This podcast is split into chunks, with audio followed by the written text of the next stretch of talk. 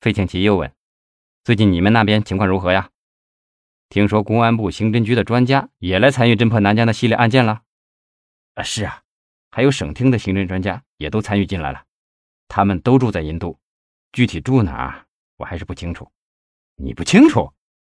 你可是南疆分管刑侦工作的副局长啊！”范守业无可奈何地笑了笑：“哎，费哥呀。”南疆公安局哪有我范守业说话的份儿啊？现在只要他宋继明不倒，就没我的日子过了。费庆奇抽着烟，思索良久，才缓缓开了口：“守业，不是我说你，你真是做事缺乏经验，太不老道，也没有手段。你知道吗？为了能让宋继明能钻进我们设置的圈套。”我可是花了钱，花了精力呀！本来我们已经把宋继明装到口袋里去了，就是因为你，因为咱们手段不狠呐。我我们是哪出了问题呀？哎，你看看啊，你想想看，咱们当初是先从宋继明的老婆身上打开缺口的，女人都爱钱嘛。没想到这个女人也够狡猾的，还差点将了咱们的军。不过女人就是女人，只要咱们的手段狠，就没有斗不过的。范守业无奈地说：“不过现在这个女人要是大难不死呢？不可能，这个女人已经在我的掌控之内了。”范守业吃惊地望着费庆奇，费庆奇并没有把话说白：“守业兄弟。”你知道，只要让这个朱雪莲在这个世界上消失，咱们才能彻底的把宋继明打垮。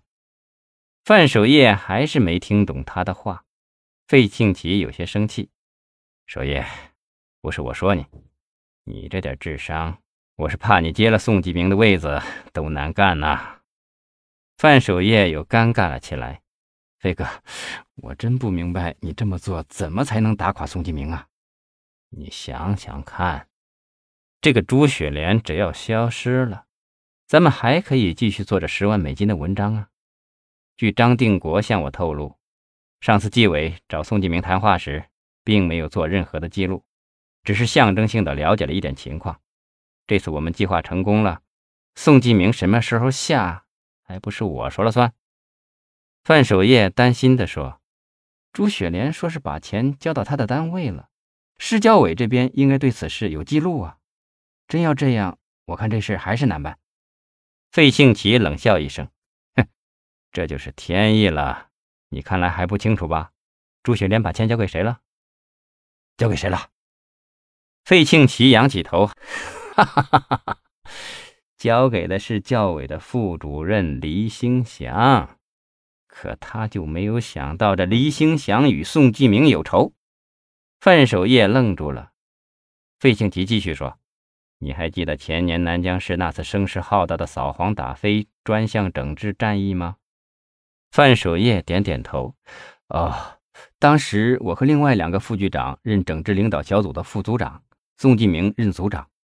是啊，黎兴祥的公子黎俊在这次整治战役中因为嫖娼就被整治了。要知道。”这个黎俊可是黎家的三代单传呐。据说当时黎兴祥曾找过宋继明，想网开一面，没想到宋继明不仅让他碰了钉子，而且还拘了他的公子半个月不说，还处以五千元的罚款，弄得黎俊被单位开除了公职。黎兴祥的八十岁老父亲因为接受不了这个现实，一下子就中风成了植物人，现在。还瘫痪在床上呢，我估摸着，直到今天的黎兴祥还恨得牙根痛啊！那飞哥，利用这个矛盾是很好，不过那黎兴祥如何才能帮助我们呢？费庆奇脸上一下子又不高兴了。我说守业同志啊，你以后遇事多动动脑筋好不好？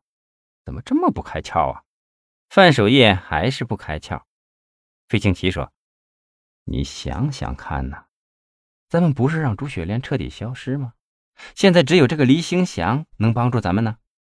范守业想了又想，突然间他豁然开朗了，他竖起了大拇指：“对对对对对对对，我想起来了，我怎么就忘了黎兴祥的老婆吴美丽是医院里重症监护室的护士长呢？费哥，你真是高人呐！”费庆奇得意地说：“这下子你才像个公安局的领导啦。”我已经找过黎兴祥本人谈了，我说只要你把这事做了，那十万块钱就归他所有。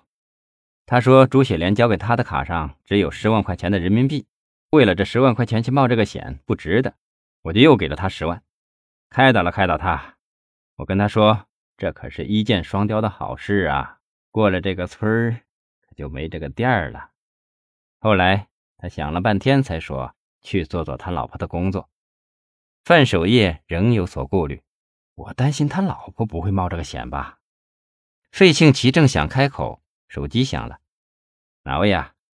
啊，费总，你好，我是李兴祥。费庆奇用手捂住听筒，冲范守业笑了笑：“怎么样？我就说过，女人天生就是爱钱。”放开话筒说：“你好，李主任，有什么事吗？”